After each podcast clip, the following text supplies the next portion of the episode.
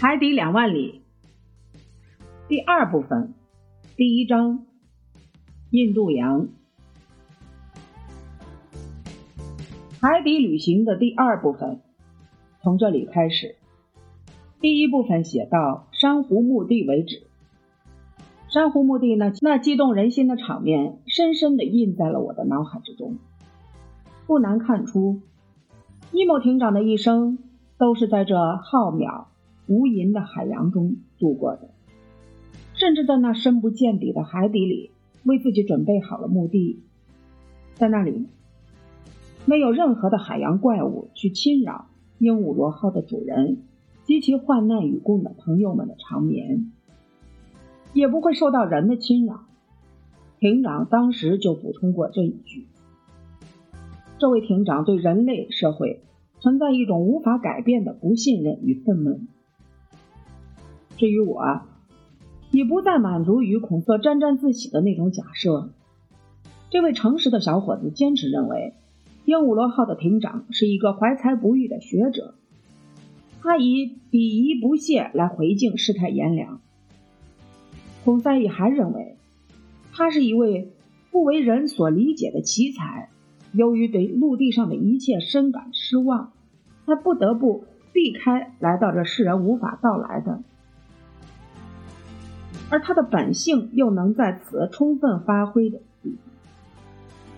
但依我看，这种假设只能解释伊莫艇长性格的某一方面。确实，我们那天晚上被关押起来，并通过药物让我们莫名其妙的昏睡过去。艇长粗暴的从我手里夺下望远镜，有所防范的不让我观察海面。鹦鹉螺号受到无法解释的撞击，导致那个艇员受重伤而死。凡此种种。极其自然地厘清了我的思路。不，尼莫艇长不仅仅是在逃避人类，他的种种神奇的装备也不只是在为他们自由的本性服务，很可能还想用来进行我尚不知个中原委的可怕的报复。眼下我还什么都不清楚，我只是在昏暗中看到了一点点亮光而已，因此。我只是满足于记录，或者把发生的事情如实的记录下来。另外，尼莫艇长并未对我们加以约束，因为他也知道想从鹦鹉螺号逃走是绝对不可能的，所以他根本没让我们做出任何承诺，以约束我们自己。我们只不过是几个俘虏，几个受到优待的艇上客人。再说。内德兰德也从来没有放弃过重获自由的念头。可以肯定，他会利用一切可趁之机来实现自己的愿望。我可能也会仿效他。不过，要是把艇长好心好意让我们了解到鹦鹉螺号的秘密带出去，那未免太不仗义了。因为我尚无法肯定，应该憎恨此人吗？还是应该赞赏他。他到底是个受害者呢，还是一个刽子手？再者，海底漫游一开始就让我着了迷。我想把海底游历遍之后再彻底离开。我想把深藏于海底的各种神奇之物全部观察清楚。我想看到世人尚未看到过的一切。为了满足自己的这种强烈的好奇心。即使以生命为代价，我也在所不惜。可是，到目前为止，我们在太平洋航行了有六千里了，可我们什么也没发现。再者，或者几乎都没有发现。但我清楚的知道，鹦鹉螺号正在接近有人居住的陆地。一旦遇到有逃脱的机会，我为了满足自己的好奇心而置同伴们的性命于不顾。那也太残忍了！我必须与他们一起逃走，甚至带领他们逃走。但逃脱的机会会出现吗？作为一个被人强行剥夺了自由的人，我希望能够遇到这种机会。但作为一个学者，一个具有强烈好奇心的人，我又不希望遇到这种机会。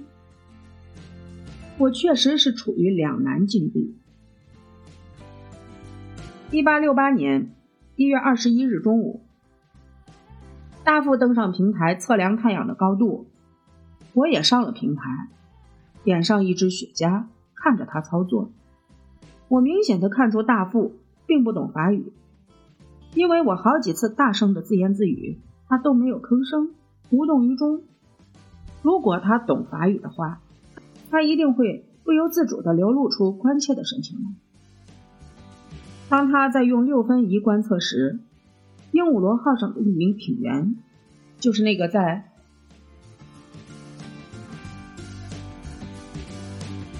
就是那个在克雷斯波岛漫游时一直陪在我们旁边的体格健壮的人，上来擦拭舷窗玻璃。于是，我便仔细的观察研研究起这盏舷灯来。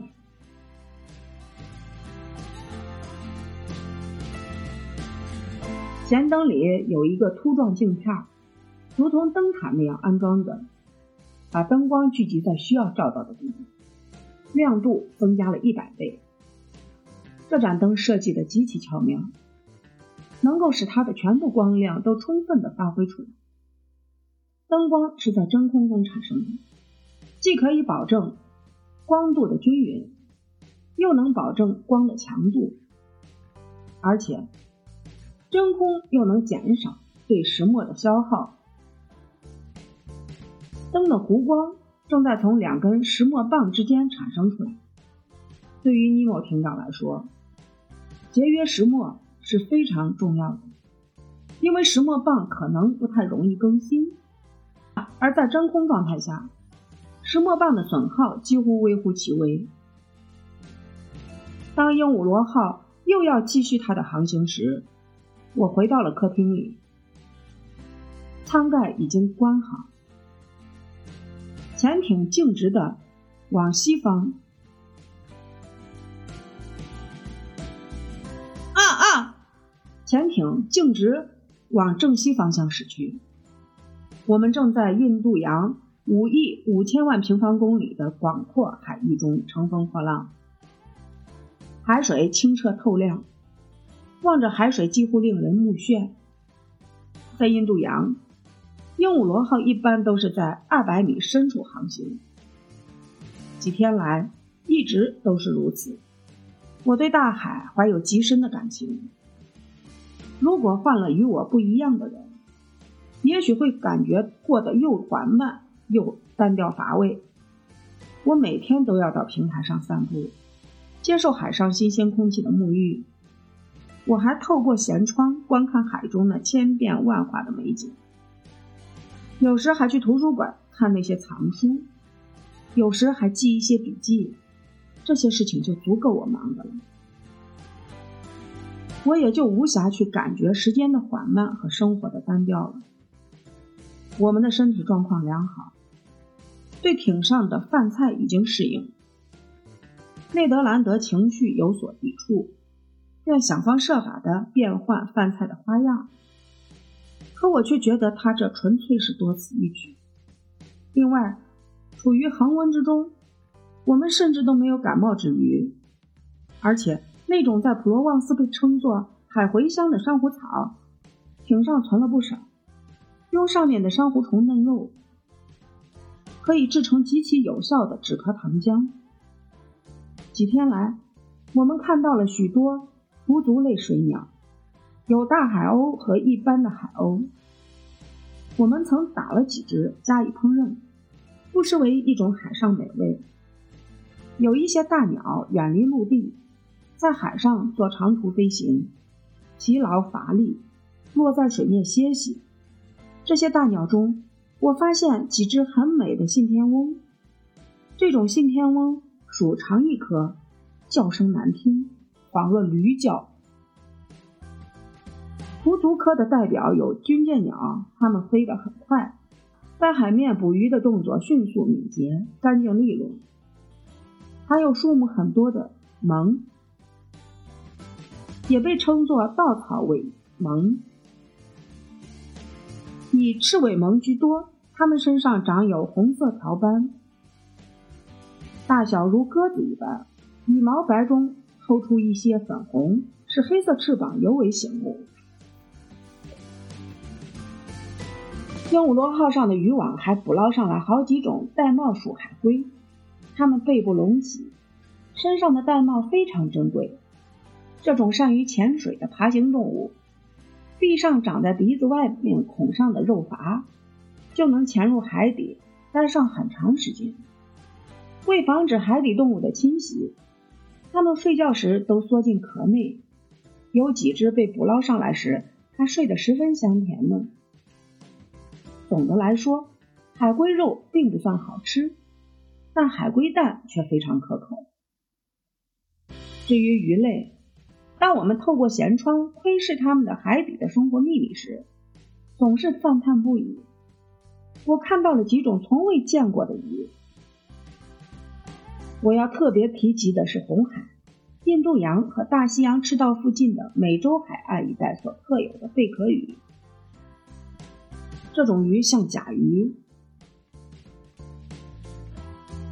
球鱼、海胆和甲壳类中，身上披着一层既非白垩质也不是石质的，而是真正骨质的护甲。这种护甲有的呈三角形。有的呈四边形，非常坚硬。在护甲呈三角形的鱼里，我记录下来几种，都是身长五厘米、肉质鲜美、富于营养、长着棕尾黄鳍的。我甚至想到要把它们弄到有些海龟也能适应的淡水中去养殖。我还记录下了背部长有四个小包的四边形鳞甲鱼。身体下面带着白点的，能训练的像鸟一样听话的鳞甲鱼，三角形的带刺儿的鳞甲鱼，其针刺由骨质粗皮的延长部分构成。奇怪的是，它会发出如同打呼噜的叫声，因而被戏称为海猪。状如丹峰驼似的鱼，身上长着一个锥形鼓包，其肉硬如牛皮。嚼不动。我想从孔三义这位分类大师的日记中列举几种鱼，那是这一带海域所特有的单鼻蜥属的鱼，如身上长有三条纵纹的赤背白胸豚，色彩艳丽、身长七寸的变豚，还有其他属的鱼，卵形鱼，如同一个黑褐色的蛋，身上带有白色条纹。虎尾虎鱼是海里真正的豪猪，浑身长刺，能缩为一个满身是刺的圆球。各大洋里均有的海马、海鳄鱼，长嘴、宽胸鳍，形如翅膀，即使无法飞行，起码也可以窜得老高。鸽子鱼尾上长有一圈一圈的鳞，身体扁平，大嘴。聚合鱼长二十五厘米，通体发光，甚是好看，味道鲜美。美首鱼脑袋凹凸不平，体色青灰，无以数计。会会蹦跳的石鱼，身带黑道，胸鳍很长，能在水面飞速滑行，味道甚佳的番鱼。其鳍可以像帆似的竖起，顺风漂流。美丽夺目的彩鱼，借大自然的分外垂青，使之五颜六色，有黄的、天蓝的、银白的、金黄的。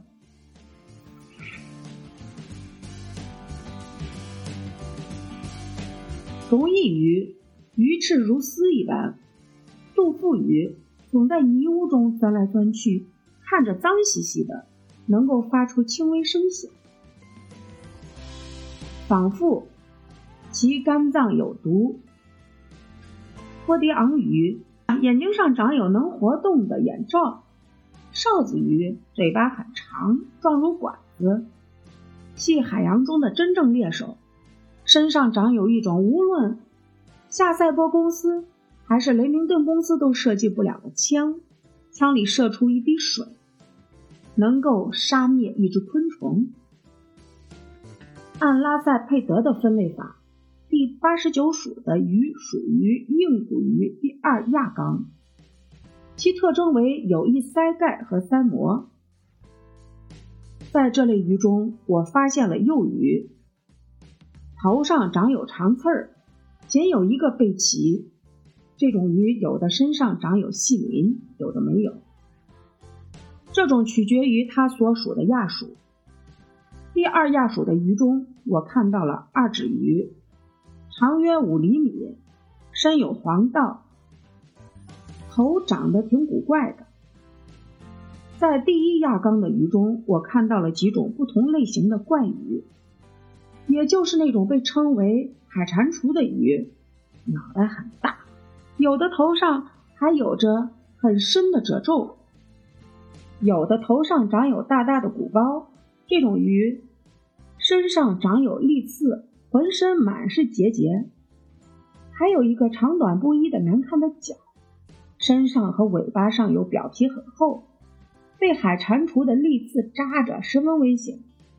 所以它是一种令人厌恶而又让人望而生畏的鱼。从一月二十一日到二十三日，鹦鹉螺号每天二十四小时连续航行，共行驶了二百五十法里，一级五百四十海里，每小时航速为二十二海里。我们之所以能在途中辨认出一些鱼类，是因为它们的电光所吸引，总在追随着我们。它们中的大部分因无法跟上鹦鹉螺号的航行速度而被甩在了后面，但也有一些能够紧跟着艇游上好长一段时间。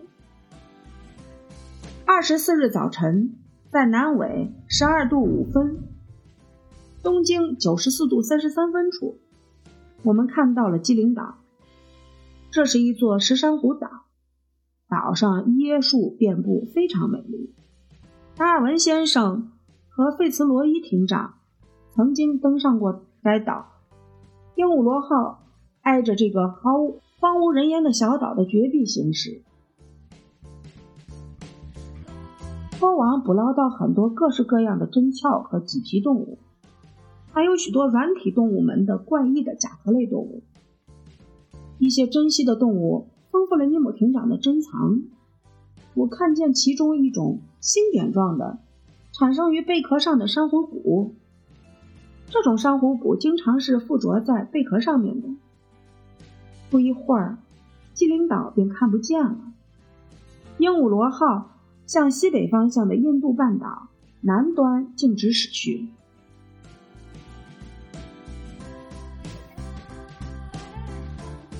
这是一片开发了的陆地，内德兰德对我说。与野蛮人多过袍子的巴布亚的那些岛上相比，要强多了。教授先生，在印度的这片陆地上，有公路、铁路，还有英国人、法国人和印度人的城市，不用走五里就能遇到一个同胞。嗯，还不该与尼莫艇长分道扬镳吗？不不不，内德不，我口气坚决地说。就像你们水手常说的，走走看吧，等等再说。鹦鹉螺号正在接近有人居住的陆地，它总有一天会回到欧洲去，就让它带着我们回欧洲去吧。一旦到了我们欧洲海域，我们就可以见机行事。再说，我琢磨尼莫艇长也不会像在新几内亚森林里那样，让我们到。马拉巴布海岸或者科罗曼德尔海岸去打猎的，怎么，先生？我们难道不可以不要他批准吗？我没有回答加拿大人，我不想与他争论。其实我心里在想，既然命运把我们带到鹦鹉螺号上来，我要充分利用这个机会。自基灵岛起。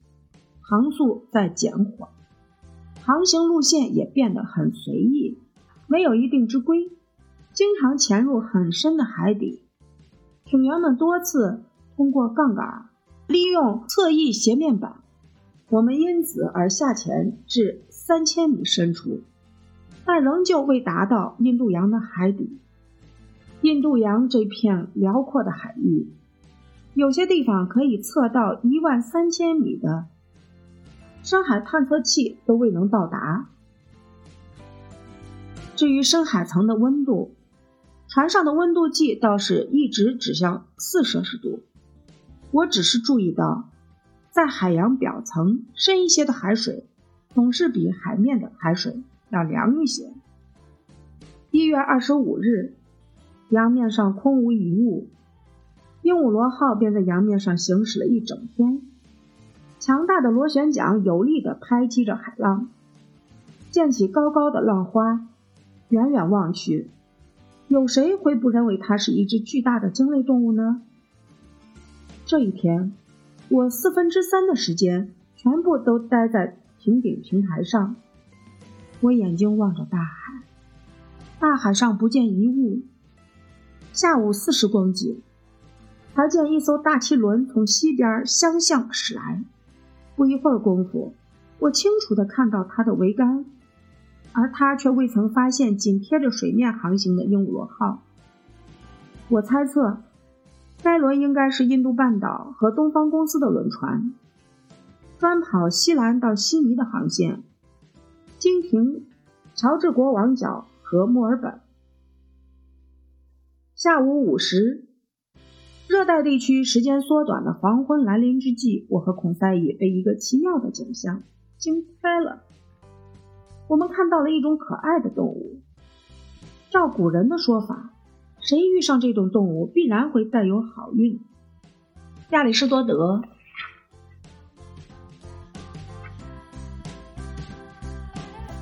阿泰纳、老普列尼和奥皮安等，都曾对这种动物的习性做过研究，并用意大利亚里士多德、阿泰纳、老普列尼和奥皮安等。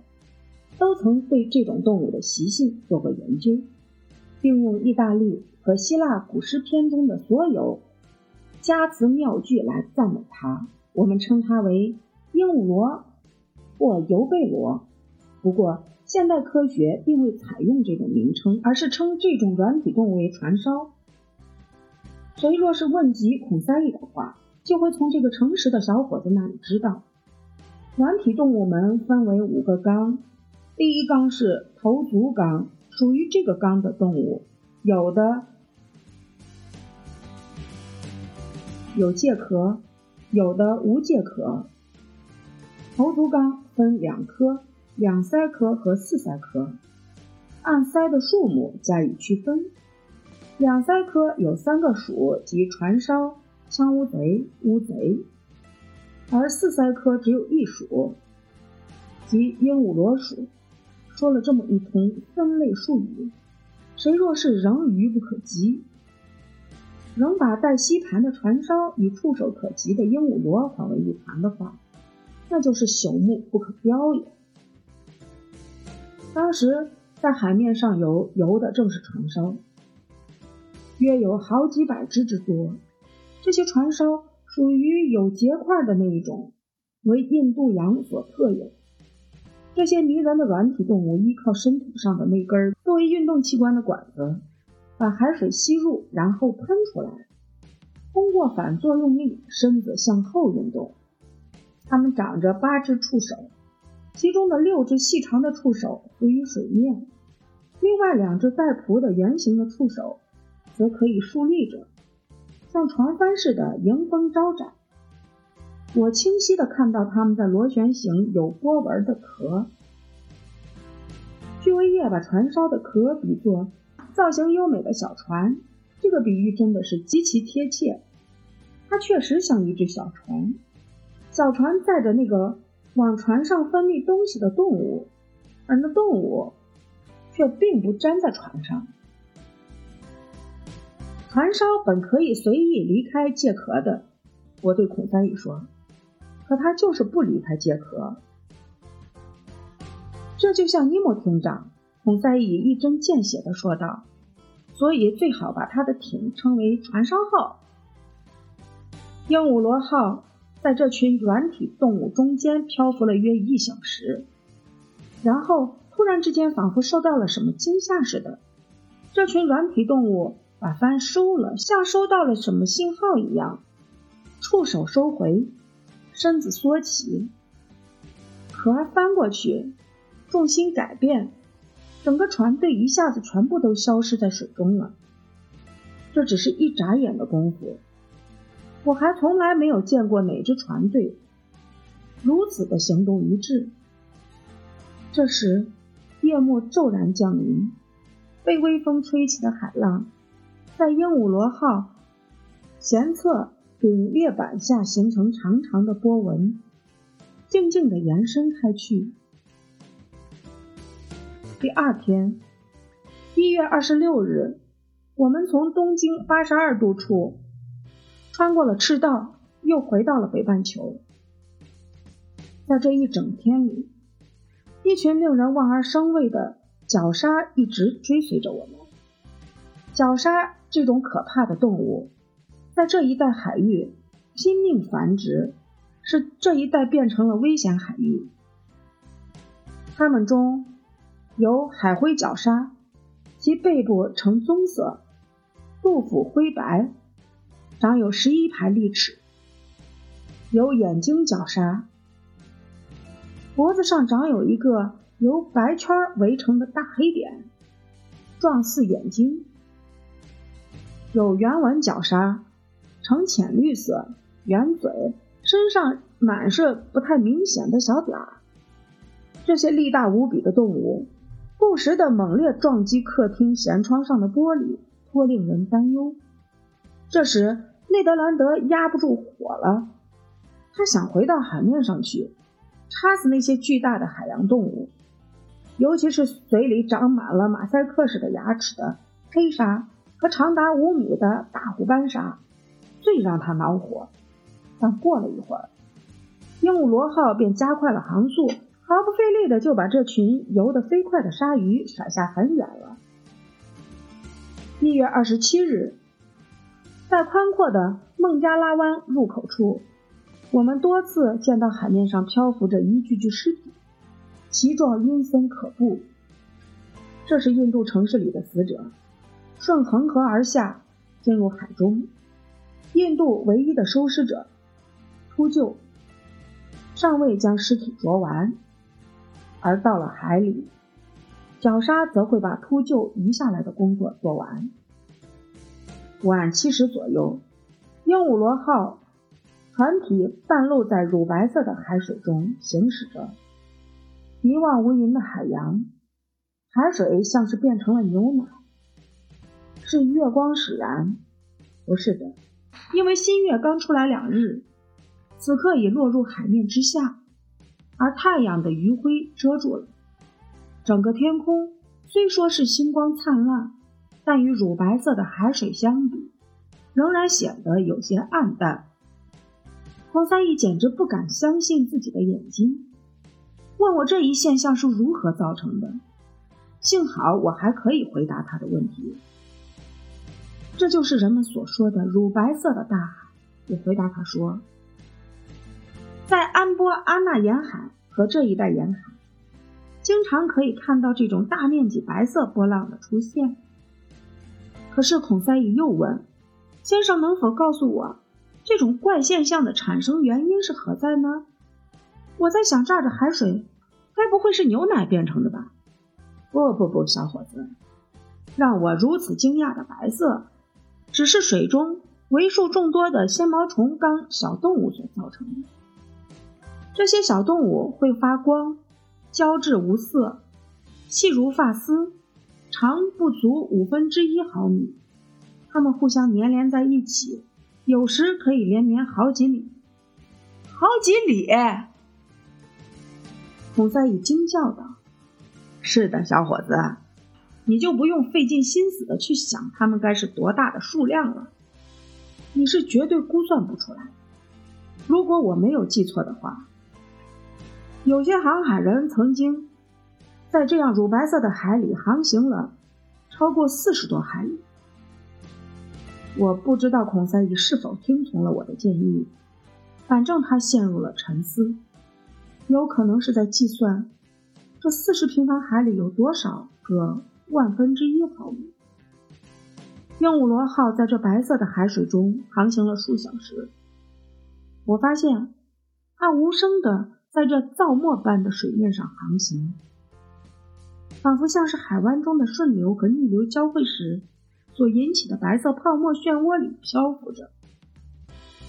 将近午夜时分，海水的颜色突然间恢复了正常，但在我们身后，一直延伸至海天相接处，天空映照着白色的水波，似乎浸于北极光的模模糊糊的光亮中。